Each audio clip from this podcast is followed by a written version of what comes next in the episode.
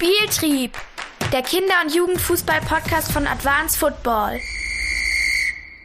Hallo und herzlich willkommen zum nicht mehr ganz Weekly Podcast von Advanced Football. Sacco, wir haben es wieder ein paar Wochen schleifen lassen durch Urlaub, aber auch sehr viele andere Projekte. Also wir lagen nicht nur auf der faulen Haut. Schön, dass du wieder da bist. Wie geht's? Soweit, so gut. Erholt aus dem Urlaub zurück äh, und jetzt wieder am Schaffe. Sehr gut, top. Du hast uns auch ein Thema mitgebracht und zwar geht es um die Messbarkeit von Spielphilosophie. Bevor wir das angehen, habe ich aber noch zwei Sachen, die ich euch gerne mitgeben möchte auf den Weg. Und zwar ist das erste, wir haben eine Veranstaltung mit dem VfB Stuttgart. Also das ist jetzt für alle Leute, die im Süden von Deutschland wohnen, sehr, sehr interessant. Und zwar eine sogenannte Leuchtturmveranstaltung an der Mercedes-Benz Arena, ähm, dem großen Stadion des VfB Stuttgart. Nicht direkt auf dem Rasen drin, sondern nebenan, aber eben gemeinsam mit dem VfB. Und es geht um das Thema vom Bolzplatz zum VfB Unterschiedsspieler entwickeln. Das Format sieht so aus, dass ihr kommt, es gibt was zu trinken, es gibt was zu essen und wir sind auf dem Platz mit diversen NLZ-Trainern des VfBs und unterhalten uns und zeigen auch in der Praxiseinheit, ähm, was es alles geben sollte, wenn man zum Thema Unterschiedsspieler ähm, sich weiterentwickeln möchte. Und wir haben momentan schon über 300 Anmeldungen. Das Ganze findet statt am 14. Juni, das ist ein Mittwoch, um 18.30 Uhr bis um maximal 20.30 Uhr. Heißt, das kann man sich schön mal reinlegen, macht mal ein bisschen früher Schluss und dann kommt man zum VfB und quatscht mit uns von Advanced Football, aber auch mit den verschiedenen VfB Stuttgart Trainern und sportlich Verantwortlichen wird, glaube ich, eine super tolle Veranstaltung. Und das Zweite, das ich euch mitgeben möchte, ist unser neues Webinar, das für die Anmeldung, die läuft noch ein paar Tage. Und zwar geht es darum, um den Wettkampf in der U10 bis U13. Und Ziel mit dieser Webinarreihe, das sind drei Veranstaltungen, die sind alle online und die könnt ihr euch im Nachgang dann auch jederzeit angucken, lebenslang. Entwickle ein tiefes Verständnis für die richtige Formation deiner Mannschaft und erfahre, was die Vor- und Nachteile von bestimmten Systemen in der E- und D-Jugend sind. Gib deinen Spielern Orientierung durch die richtige Coaching-Punkte, Spielprinzipien und Codewörter und die dann auch immer passend zu deinem System und dem Könnensstand deiner Spieler. Ich freue mich riesig, vor allem, weil unser letztes Webinar, beziehungsweise die letzte Webinarreihe, die wir jetzt ja gemacht haben oder gerade immer noch am Machen sind, Sakko, nämlich das Thema Spielprinzipien, sehr gut angenommen wird. Ich packe dazu einfach mal einen Link in die Beschreibung. Wer sich da noch anmelden möchte, kann das gerne tun. Wie gesagt, drei Veranstaltungen a 90 Minuten. Ihr könnt euch das ein Leben lang danach angucken. Es gibt super viele Handouts, die ihr praktisch nutzen, äh, praktisch nützen, nutzen könnt. Ähm, wird auf jeden Fall eine runde Sache. Ist aber, glaube ich, auch ein sehr schöner Übertrag zu deinem Thema, Sakko, und zwar zum Thema Messbarkeit von Spielphilosophie. Absolut, Josh. Ähm, spannendes Thema, weil äh, es gab eine Frage eines Teilnehmers unseres Prinzipien-Webinars. Äh, genau zu diesem äh, Punkt, denn wir haben ja gesagt, in dieser Webinarreihe bestehend aus vier Veranstaltungen nähern wir uns dem Thema Spielprinzipien immer aus einem anderen Blickwinkel. Also warum überhaupt? Warum sollte ich sie definieren? Was ist der Vorteil für mich als Trainer daraus? Und das haben wir, oder das habe ich beim, beim, bei der zweiten Veranstaltung eben über den Weg gewählt, ähm, der Messbarkeit. Also Fußball besteht ja häufig einfach nur aus Palaver und äh, der eine erzählt was, dann erzählt der andere was und beide haben irgendwie in ihrer eigenen Welt recht. Aber das auf eine Ebene zu bewegen, wo man sich vergleichbar darüber unterhalten kann, was das Ganze denn nützt, das ist ziemlich schwierig und das habe ich vorgestellt, welche Möglichkeiten wir da auch in der Vergangenheit entwickelt und angewendet haben. Und so kam es dann zu der Frage im Nachgang, ähm, wie granular das dann aufgebaut wird also wie tief diese Datenanalyse dann gehen soll. Ich komme gleich drauf, was ich damit meine. Ähm, möchte aber vorher den Hintergrund erläutern. Äh, bei einem Workshop im Dezember habe ich es genannt, Daten, die dein Herz erwärmen ähm, und habe eine Präsentation erstellt zu dem, zu genau diesem Thema quasi, also Messbarkeit von Spielphilosophie. Ähm, und dazu möchte ich jetzt erstmal eine kleine Geschichte erzählen. Das ist die sogenannte Paperclip Strategy ähm, aus dem Buch Atomic Habits. Stell dir Folgendes vor. Du sitzt in einem Großraumbüro in der Pampa in Kanada.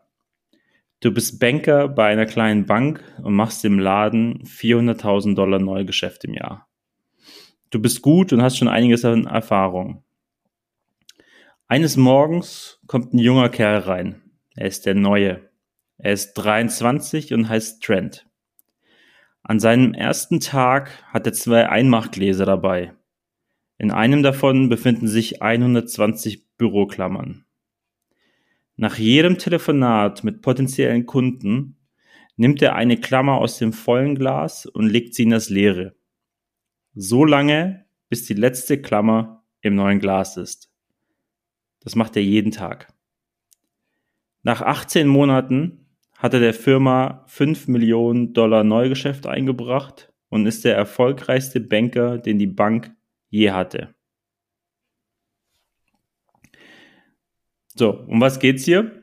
Es ist das sogenannte visuelle Tracking.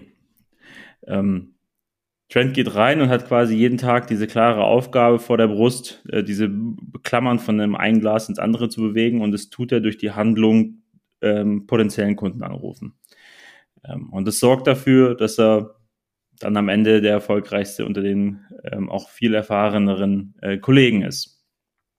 Da gibt's äh, unterschiedliche Gründe dafür, warum dieses sogenannte visuelle Tracking ähm, also, dass ich visualisiere, wie mein Fortschritt ist. Ähm, wir kennen das aus, aus Computerspielen, kennen wir das häufig. Da wird es mit einem Balken angezeigt, mit Leveln angezeigt und dadurch bekomme ich ein Gefühl für Fortschritt. Ähm, beim Abnehmen ist es die Waage. Äh, im Zweifelsfall, die mir anzeigt, in welche Richtung ich mich bewege und das, ob meine ähm, Maßnahmen sinnvoll sind oder nicht. Und visuelles Tracking erinnert dich daran, ein Verhalten zu beginnen zeigt deinen Fortschritt bei einem Verhalten an, hat einen zusätzlichen Effekt auf die Motivation und kann zur Förderung der kurz- und langfristigen Motivation eingesetzt werden. Daraus ist ja dann die Frage entstanden, hey, bekommen wir das irgendwie für Nachwuchsakademien hin? Wir haben das ja über die Punkte der Trainingseffizienz beispielsweise gemacht. Also ein visuelles Tracking, das man im Fußball kennt, ist der Tabellenstand und das Ergebnis.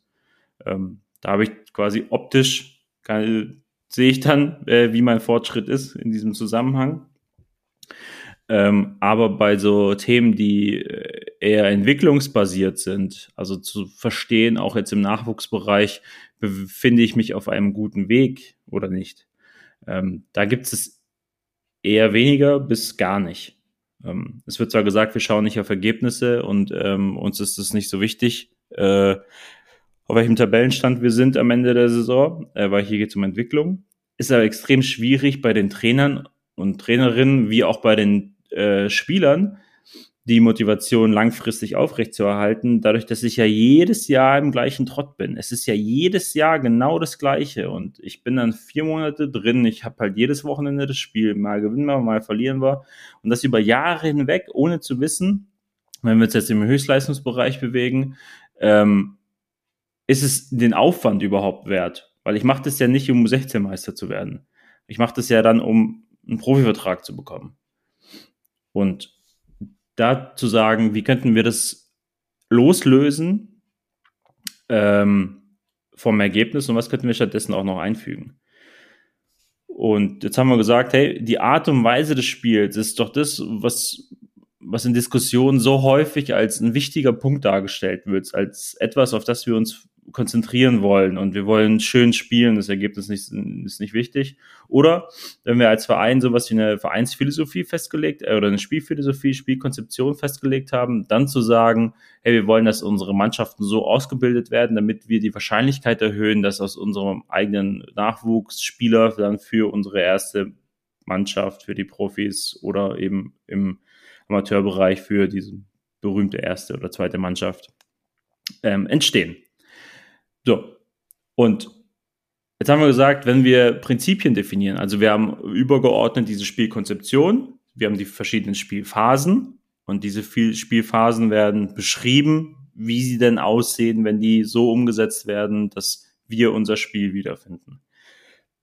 Wenn wir beispielsweise an FC Barcelona und der Pep Guardiola denken, da fällt vielen Leuten der Begriff Tiki-Taka ein. Dann haben wir 80-20-Verteilungen, was den Ballbesitz angeht. Da haben wir einen gewissen Spielstil direkt im Kopf.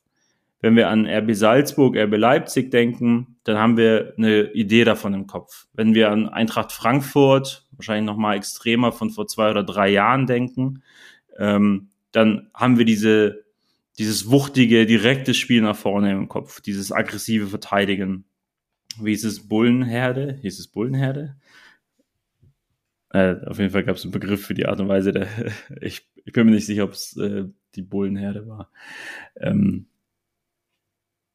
so, und das, das ist das, was irgendwie das Ziel sein sollte, wenn wir über Spielphilosophie sprechen, dass wenn jemand über meine Mannschaft spricht, dann hat der ein Bild davon im Kopf. So wie ich das Pep Guardiola FC Barcelona Bild im Kopf habe, ähm, wenn mir jemand sagt, kannst du mal kurz beschreiben, wie die spielen. Ja, klar, kein Problem, kann ich machen. Ähm, und diese Klarheit dann auf den Platz zu bringen, ähm, ist die Kunst als Trainer ähm, und zeigt eben auch, dass ich in der Lage bin, Sachen zu vermitteln. Und zwar so, dass die Mannschaft es auch in einem komplexen Wettkampfszenario mit den Druckbedingungen, die da einhergehen, umsetzen kann.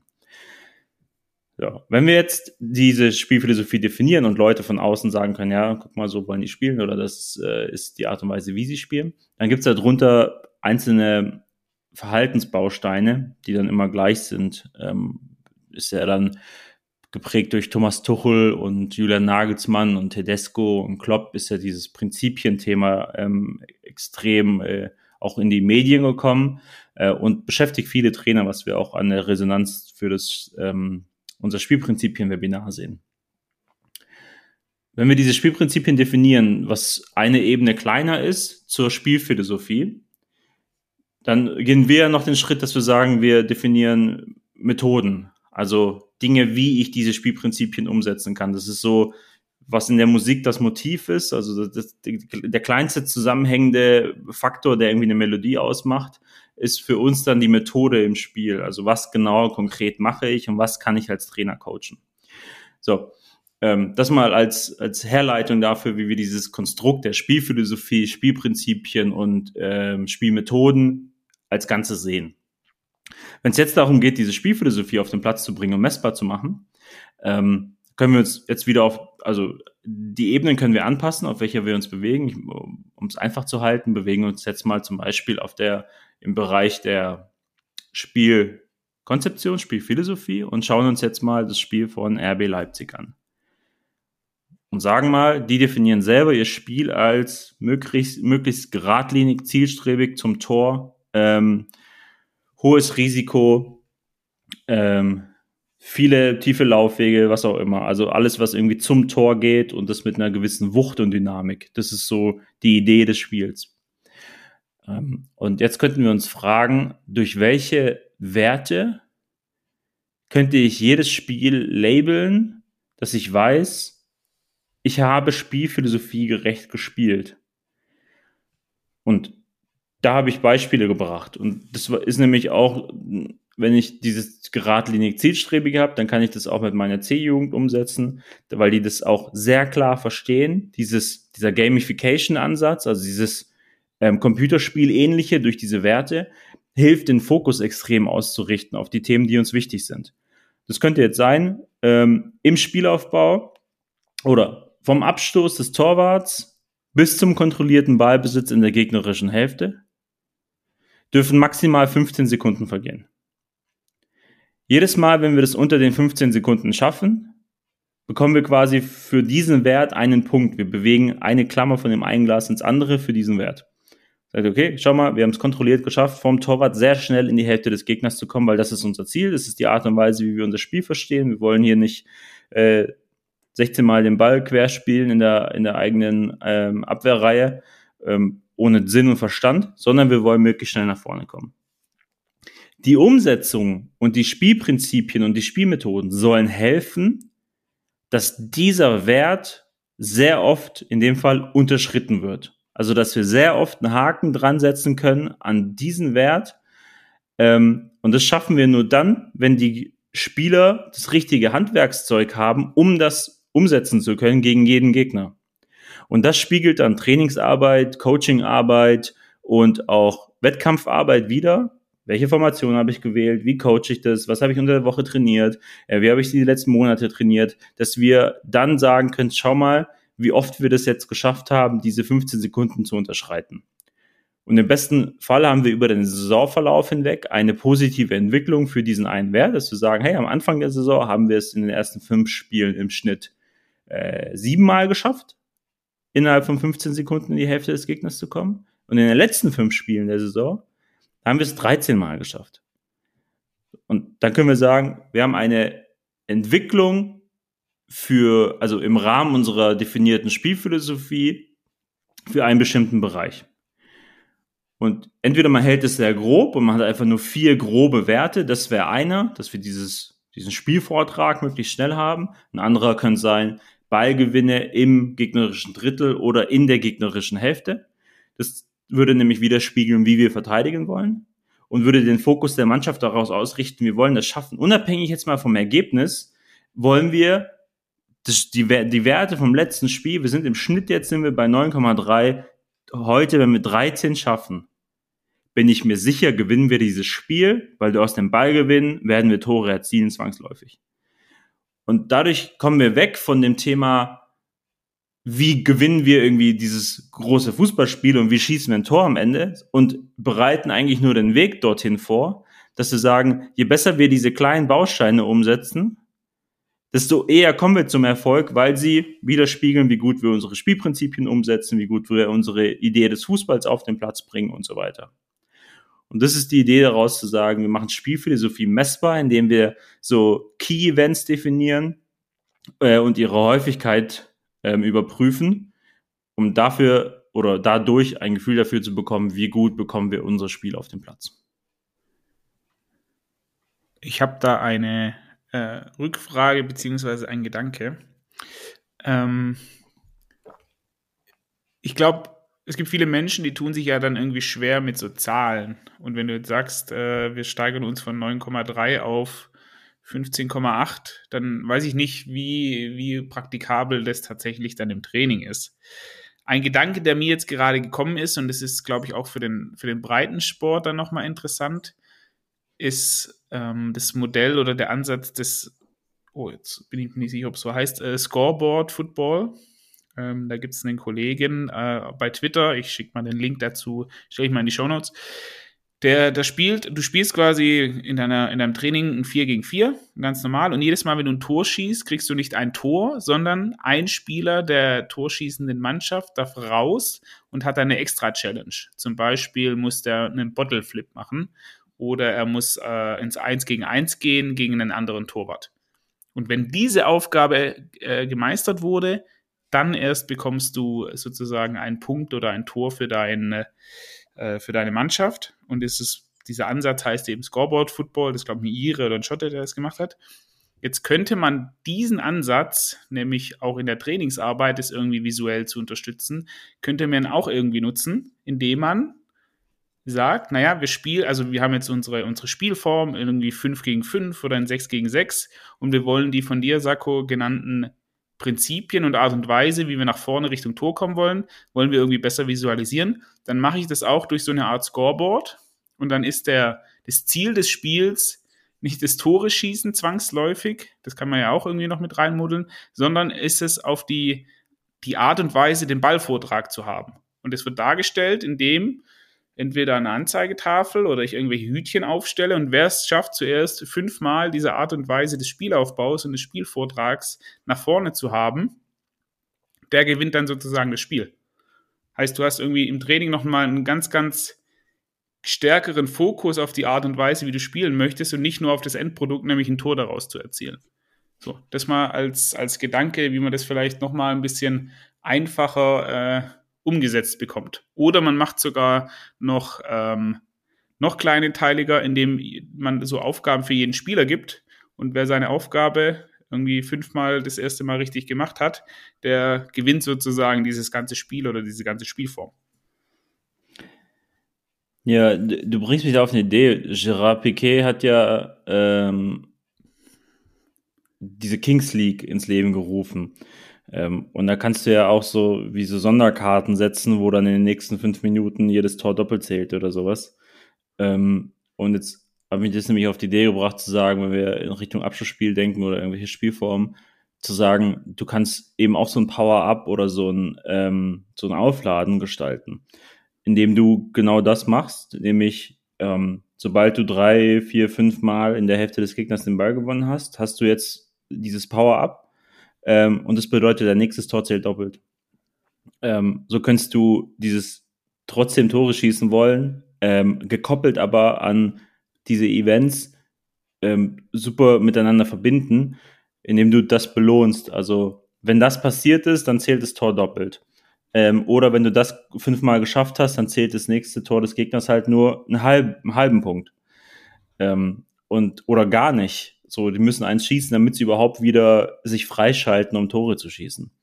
Ähm, und sowas, also dieses mehr spielerische, könnte, glaube ich, sehr, sehr, sehr gut helfen, weil es für, für, für Jugendspieler und vor allem auch für Kinder so klar und so, also es geht dann nicht mehr darum, dass sie so spielen, wie der Trainer von ihnen will, sondern die Regeln des Spiels sind nun mal, dass du doppelte Punkte bekommst. Und das ist, glaube ich, ein, ein richtig geiler Ansatz, wenn es um die Didaktik dahinter geht, zu sagen, wie vermittle ich denn diese Art und Weise des Spiels? Ja, ich mache das spielerisch über diese Komponente. Ähm, und ich kann das vielleicht auch mit in den Wettkampf übernehmen, dass sich die Mannschaft trotzdem belohne, ne? ähm, auch nach der 3-1-Niederlage, weil wir sagen, schaut mal, ähm, das, was wir uns vorgenommen haben für heute, das haben wir geschafft. Ähm, deswegen habt ihr euch fürs nächste Training das und das verdient oder wir kicken nur oder was auch immer.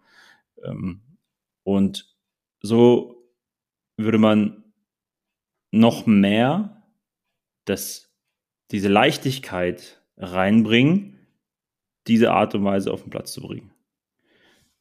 Ein anderes Beispiel, das uns ähm, Matthias aus, dem, äh, aus der Webinarreihe geschickt hatte, das fand ich eigentlich auch ganz nett, ähm, um das Thema in Prozent ähm, für, für kleinere Kinder irgendwie wieder ins Verhältnis zu setzen. Ähm, ich lese mal daraus vor. Ähm, vielleicht noch eine lustige Geschichte zu unserem Prinzip, egal ob Training oder Spiel, wir geben immer 100 Prozent. Also es war für sie so ein, so ein Teamatmosphäre-Prinzip. Ähm, als ich unsere damalige U8 übernommen hatte, sagte ich den Kids genau diesen Satz. Egal ob Training oder Spiel, wir geben immer 100 Prozent. Alle Kids schauten mich an und nickten, okay Trainer. Ich fragte daraufhin, ob sie auch wissen, was 100 Prozent bedeutet. Alle Kids schauten mich wieder an und nickten, nein Trainer. Ähm, daraufhin hat der Matthias die Kids gefragt, ähm, ob sie gerne Pizza essen. Alle Kinder sagen, ja, natürlich. Und so erklärte den Jungs und Mädels, wenn sie die Pizza komplett aufessen, dann sind es 100 Prozent. Und er fragt die Kids heute noch vor dem Spiel, was sie sich für die Partie vornehmen. Und die Antwort ist, wir essen die Pizza ganz auf. Also sie haben ihr eigenes Pizza-Prinzip entwickelt. Äh, das fand ich auch eine sehr schöne Geschichte, um das da auch wieder visualisieren zu können, zu sagen, ey, heute, also oder nach der Halbzeit oder in der, in der, Pause oder auch im Gespräch mit einem individuellen Spieler. Wie viel von deiner Pizza hast du denn jetzt gegessen? Was glaubst du? Ja, ich habe halt wahrscheinlich erst die Hälfte meiner Pizza gegessen. Ja, dann ist es Zeit, jetzt die nächste Hälfte noch zu futtern. Ähm, ist ein, finde ich, ein sehr, sehr schönes, charmantes Beispiel, was mich aber noch zum letzten Punkt bringt, den ich nochmal ganz kurz anschneiden will, ist, dass es ja nicht nur mannschaftliche Prinzipien sein können, äh, mannschaftliche Key-Events sein können, sondern auch auf Spielerebene. Also zu sagen, wir definieren für Spieler, die bestimmte Sachen ungern machen, jedes Mal vergessen. Ähm, also der Klassiker ist vielleicht hier da das, das Zurücklaufen des Stürmers. Äh, wenn er überspielt ist, dann wollen wir von dem, dass er eigentlich mitverteidigt. Die bleiben auf vorne stehen, haben keinen Bock. Oder das Rausrücken der Verteidiger, nachdem der Ball nach vorne gespielt wurde. Ähm, und das auch zu versehen äh, mit, mit solchen Punkten. Und da gibt es ja diese schöne Geschichte mit Lukas Podolski, ähm, der U-Nationaltrainer, ich, ich meine, dass wir sie hier schon mal erzählt haben. Mhm. Ähm, ja, du hast sie erzählt, ne?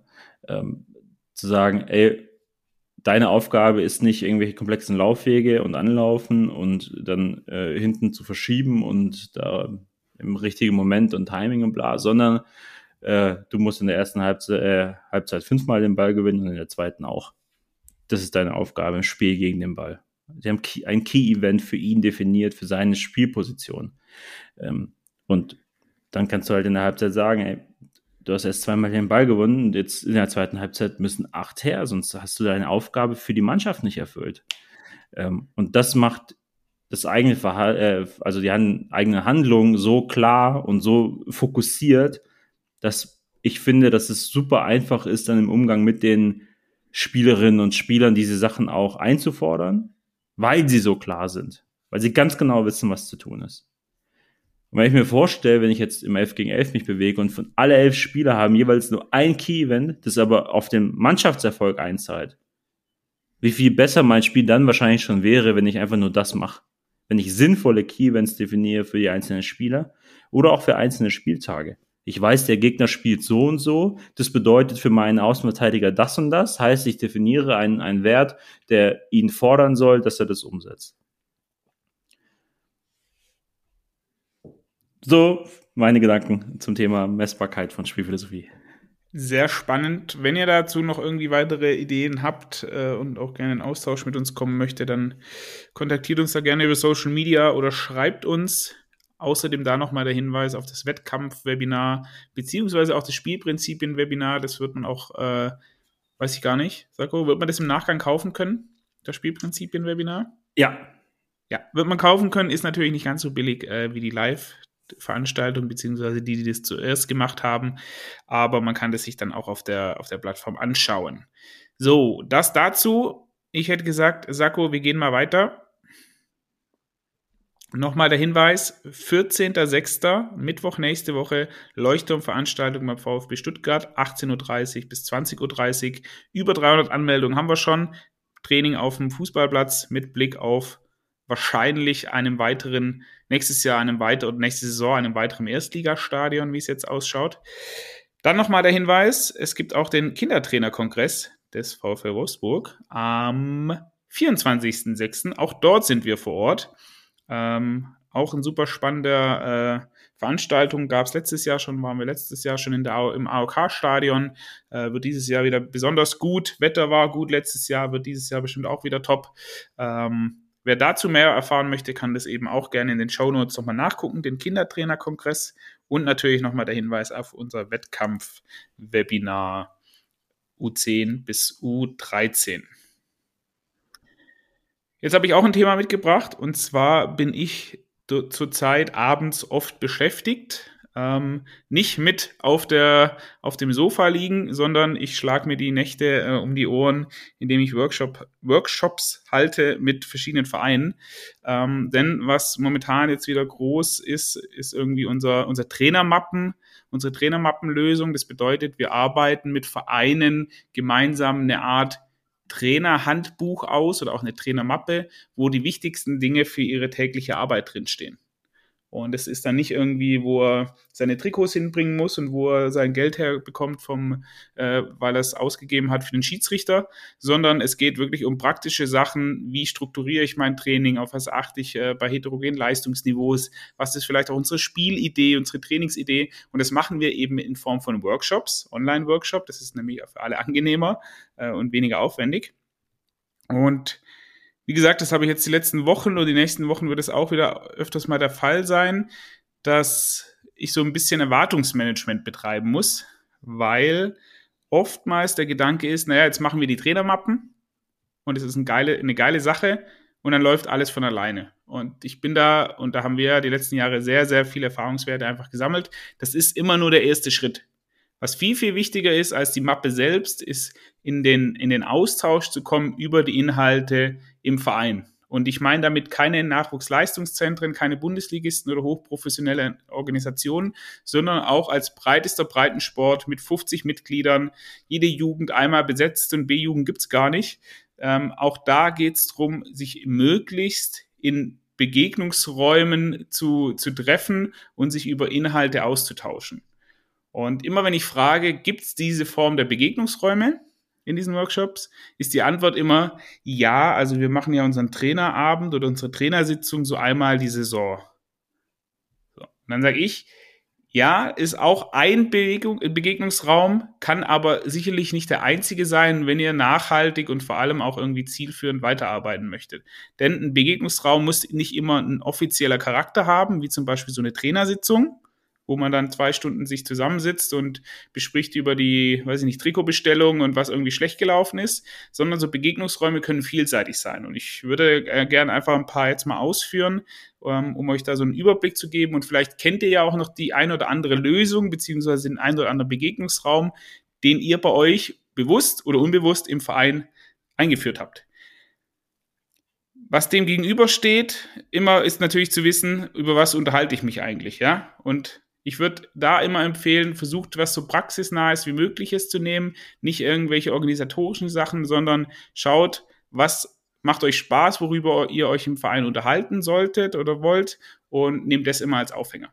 Die erste Sache ist das sogenannte One-Minute-Coaching oder ich nenne es auch das, äh, das One-Minute-Treffen äh, äh, auf dem Platz. Und zwar ganz klassisch, die F-Jugend hat trainiert vor mir, ich bin E-Jugendtrainer. Äh, 17.30 Uhr sind die fertig mit ihrem Training und ich habe um 17.30 Uhr Start. Dann schaue ich doch einfach mal rüber auf den Platz und gucke mir an, hey, äh, was macht denn eigentlich mein, mein F-Jugend-Trainerkollege? Was ist in dem sein Training gerade passiert? Und am Ende spielt er ja in der Regel, macht er ein Abschlussspiel. Dann stelle ich mich einfach mal eine Minute zu ihm dazu und sag ihm oder frag ihn, hey, was hast denn du heute gemacht? Wie hat's funktioniert? Dann sagt er, ja, ich habe hier Schwänzchenfang gespielt oder ich habe Chaosball gespielt. Dann sagst du, oh ja, cool, äh, hatte ich auch vor. Hast du mir da irgendeinen Tipp? So. Und so kleine Begegnungsräume, die wirklich nur eine Minute oder zwei, drei dauern zwischen den Einheiten oder wenn man mit seiner eigenen Einheit fertig ist, diese nutzen, um in den kurzen inhaltlichen Austausch reinzukommen. Oder mal vielleicht zu einem Trainer hinzulaufen auf einem anderen Platz, wo ich gerade sehe, der macht eine ultra geile Torschussübung. Hinlaufen, fragen, hey, wie heißt denn das? Sagen, dann sagt er, oh ja, das ist das und das. Und dann nochmal fragen, kannst du mir die nachher vielleicht mal kurz bei WhatsApp schicken? Finde ich super geil. Oder du machst kurz ein Video davon und schickst es in eine WhatsApp-Gruppe rein, die ihr als Trainer habt. Ja, so kleine Begegnungsräume schaffen. Das One-Minute-Coaching kommt ja eigentlich aus dem, äh, aus dem Umgang mit Spielern dass man nicht immer in einem großen Rahmen mit denen spricht, sondern im kleineren. Und das fand ich irgendwie oder finde ich irgendwie einen passenden Ansatz auch für, für Trainer. So, das erste. Zweite Gedanke, den ich mir gemacht habe, WhatsApp-Gruppen nur für Fragen, wo man so ganz klassisch, wo nicht diskutiert wird und dann wird über, über den Kuchenverkauf gesprochen, sondern es gibt eine Trainer-WhatsApp-Gruppe, da werden ausschließlich Fragen reingestellt. Also, ich habe Probleme mit Spieler XY, was soll ich damit tun? Beim Torabschluss treffen die das Tor nicht. Was soll ich tun? Und da die Möglichkeit zu geben, immer nur spezifisch auf diese einzelnen Fragen, ohne dass es ausartet, zu antworten, ähm, weil oftmals geht es in diesen großen Trainergruppen halt verloren, weil 10.000 Ankündigungen und hier noch was organisatorisches und hier noch was. Eine WhatsApp-Gruppe nur für sportlich-inhaltliche Fragen. Dritte Variante oder dritte Möglichkeit, Hospitation bei anderen Teams institutionalisieren bedeutet, jeder F-Jugendtrainer muss mindestens zweimal in der Saison bei einem D-Jugend- oder bei einem A-Jugendtrainer mit dabei gewesen sein. Gleichzeitig muss der A-Jugendtrainer aber mindestens zweimal pro Saison entweder bei der Bambini oder F- oder E-Jugend mit dabei gewesen sein und die müssen gemeinsam das Training gemacht haben. Warum? Was passiert dann?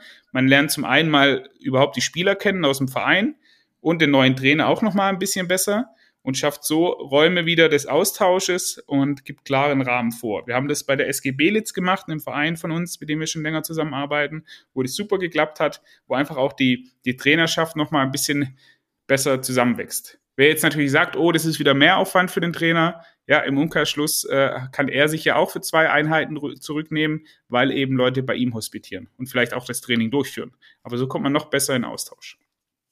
Vierte Variante, Offizieller Trainerabend, ja, das Klasse oder Trainersitzung, das, was jeder kennt, bedeutet, man sitzt zusammen zwei Stunden und es gibt eine, eine Agenda. In der Regel ist die Agenda ja folgendermaßen. Man sitzt zusammen, dann halbe Stunde über Klamottenbestellung, halbe Stunde über die Schiedsrichter, halbe Stunde, wie scheiße der Rasen ist. Und dann die letzte halbe Stunde ist, ist irgendwie was sportlich-inhaltliches. Und das driftet dann für drei, vier Stunden ab und am Ende sind alle tot und man geht komplett leer raus.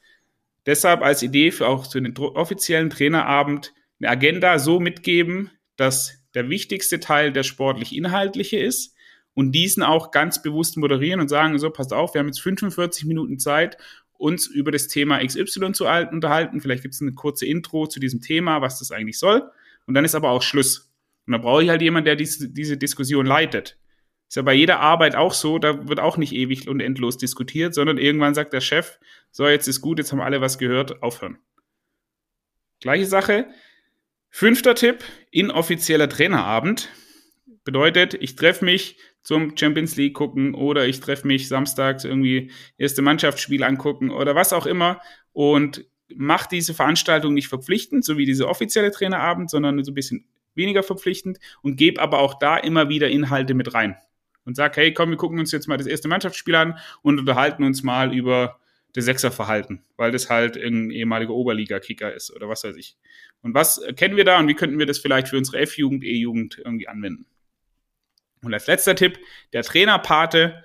Jeder sucht sich, jeder erfahrene Trainer, der irgendwie plus fünf Jahre im Verein ist, sucht sich einen neuen Trainer, der noch nicht so lange da ist oder vielleicht auch einen B-Jugendlichen, A-Jugendlichen und spricht bewusst mit dem über eine halbe Saison und für, nimmt, ihn, nimmt ihn so ein bisschen an die Hand, damit das alles ein bisschen ja, flüssiger läuft und nicht jeder sein eigenes Süppchen kocht, sondern die, die Unterschiede innerhalb des Vereins, was die Leistungsniveaus, aber auch der Wissensstand angeht, Wissensstand angeht, dass die nochmal ein bisschen aufgebrochen werden.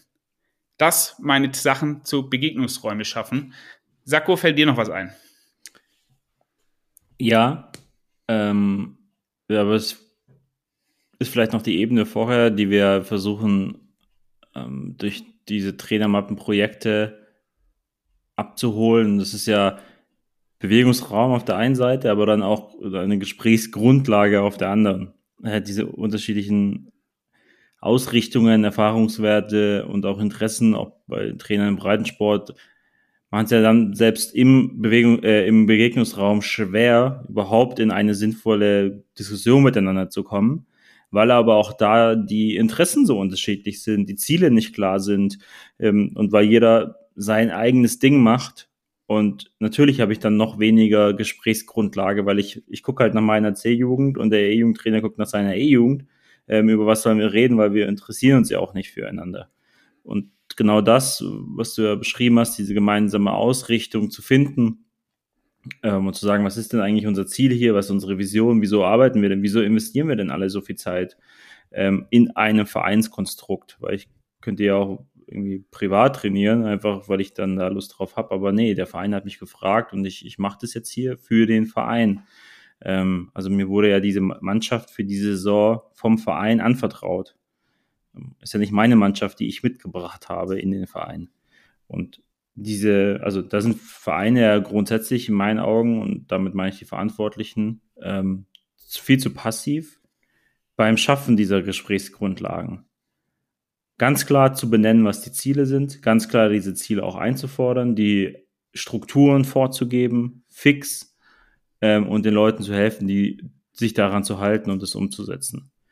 Ähm, dann schrecken viele wieder auf äh, und sagen, wow, wenn ich jetzt meinen Ehrenamtlichen andere Vorgaben mache, dann hören die alle auf, dann haben die keinen Bock mehr. Wobei aber das am meisten gehörte Argument ist, warum einer nicht ehrenamtlich aktiv ist, ist, ich habe keine Zeit. Auf Platz zwei ist, ich traue mir das nicht zu, ich habe das noch nie gemacht.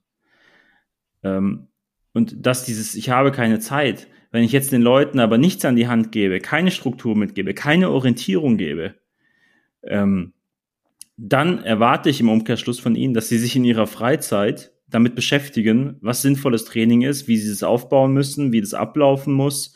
Ähm, also all diese Fragen, die entstehen in meinem Amt, in diesem Ehrenamtlichen, ähm, die überlasse ich ja dann denen, dass sie sich da, damit also darum bemühen, dass es dann funktioniert, weil die Verantwortung für gute Arbeit spürt dann trotzdem jeder, der sich für so ein Amt ähm, bereit erklärt. Äh, heißt, ich bürde den Leuten noch mehr auf, anstatt den Orientierung mitzugeben und zu sagen, schau mal, so trainieren wir, das sind unsere Ziele hier. Ähm, hieran messen wir auch deine Arbeit im positiven Sinne, äh, im Sinne von, äh, ob du jetzt gewinnst oder verlierst, hängt natürlich auch sehr viel von deiner Mannschaft und der Staffel ab, in der du spielst. Ähm, aber uns ist Folgendes wichtig, ja, dass wir in den Austausch kommen miteinander, dass Mannschaften mal zusammen trainieren, dreimal die Saison trainiert halt die E-Jugend mit der D-Jugend zusammen oder die E mit der C oder sowas, ähm, damit man sich kennenlernt. Es gibt äh, zweimal diese große Veranstaltung, wo wir alle zusammenkommen ähm, und wir, wir reden auch viel über Inhalte. Das ist uns viel wichtiger, als ob du am Wochenende gewonnen oder verloren hast. Diese Ausrichtung aber auch mal ganz klar zu benennen, bei jedem Trainer, der neu anfängt. Und dann, wenn das für alle ähnlich ist,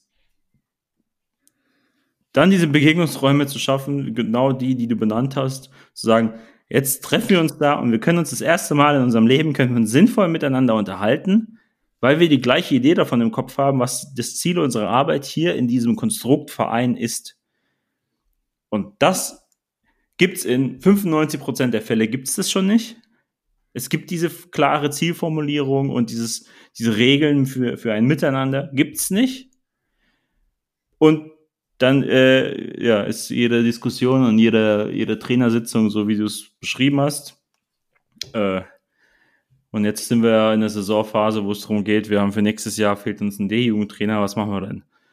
Ähm, und da kommt man halt nicht vom Fleck, sondern ist die ganze Zeit nur am Feuer löschen und das Jahr für Jahr. Und man wundert sich, dass man jedes Jahr weniger Spieler zur Verfügung hat in den älteren Altersstufen. Aber wenn man mit dem Verein spricht, heißt es immer, unten sind wir gut aufgestellt. Was uns fehlt, sind. Und dann wird geguckt, wer C-Jugendtrainer macht und wo man C-Jugendspieler herbekommt, anstatt zu sagen, wie schaffen wir das in der E-Jugend, anstatt 30, 50 Kids sind ähm, und dass die 50 äh, zu 90 Prozent durchgeschleust werden. Das wäre viel wichtiger.